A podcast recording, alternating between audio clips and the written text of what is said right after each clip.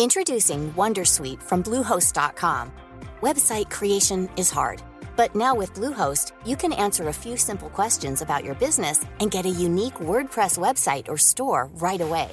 From there, you can customize your design, colors, and content. And Bluehost automatically helps you get found in search engines like Google and Bing. From step-by-step guidance to suggested plugins, Bluehost makes WordPress wonderful for everyone. Go to bluehost.com/wondersuite.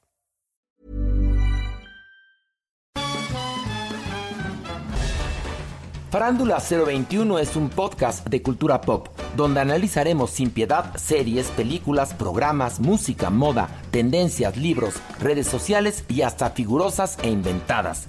Cada jueves un nuevo episodio, con Horacio Villalobos, Pilar Bolívar, Mauricio Valle, Maniwis, La Supermana, Alejandro Broff, Jeremy Cruz y Mario Lafontaine. Farándula 021, un podcast con periodistas, psiquiatras y vestidas. Cuento. Tu dosis diaria de noticias.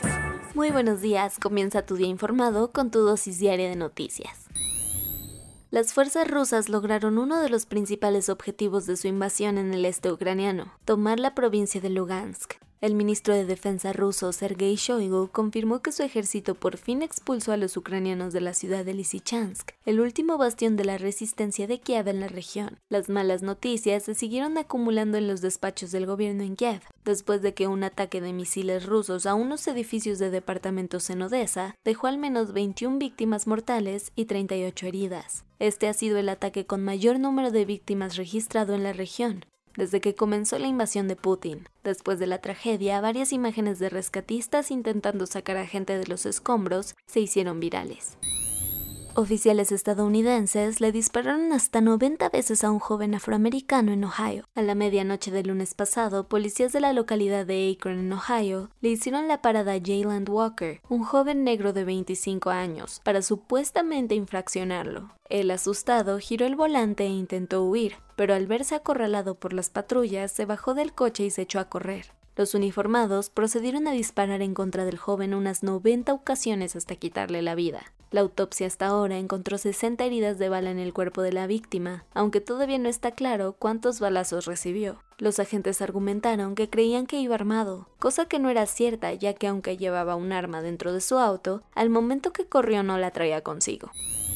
A López Obrador no le quedó de otra más que inaugurar la refinería de Dos Bocas sin terminar y con varias irregularidades encima. Este primero de julio, muy ad hoc con el aniversario de su elección presidencial, el mandatario se fue a parar al municipio de Paraíso en Tabasco para cortar el listón de la refinería que ha defendido a capa y espada como la antesala de la autosuficiencia de los combustibles para el país. Aunque la mera verdad, de autosuficiente esta infraestructura no tiene nada. Y es que para esta fecha, la administración de López Obrador había pronosticado que se estarían procesando unos 300.000 barriles de crudo diarios, y al menos por ahora, ese número sigue en ceros.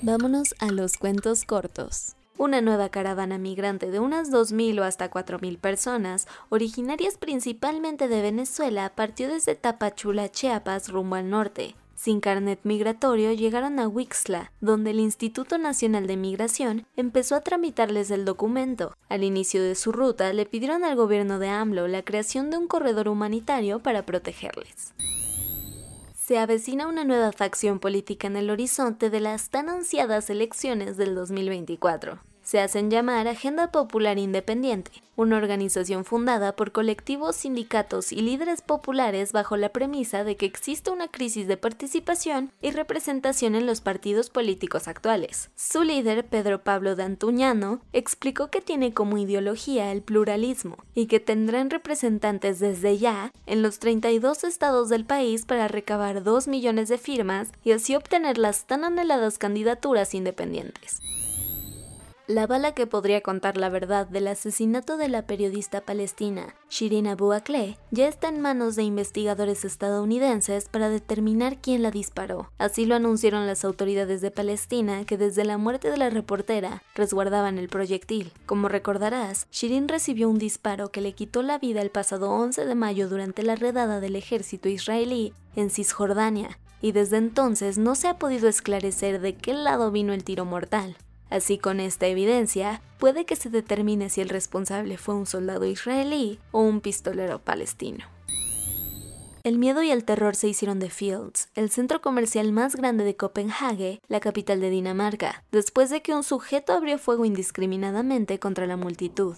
Los reportes de la policía local dijeron que habían varias personas muertas y heridas, y el atacante, los uniformados daneses entraron a esta plaza conformada por 135 locales para dar con el responsable, quien al final fue arrestado, aunque eso sí, todavía no se conocen los motivos del atentado.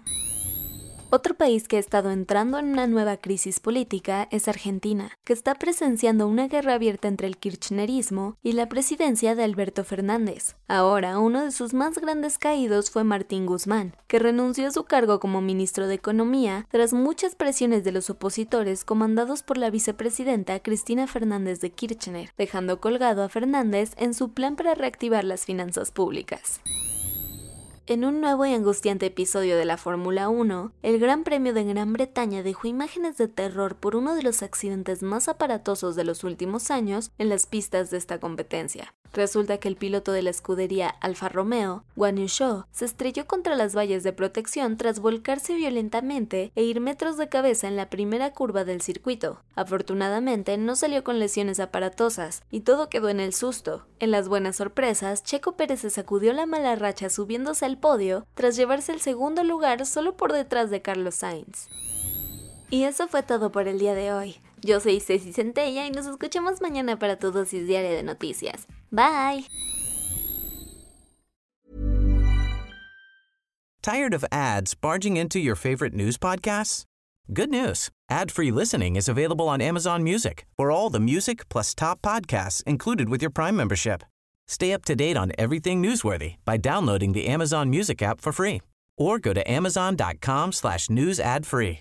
That's amazon.com slash news ad free to catch up on the latest episodes without the ads.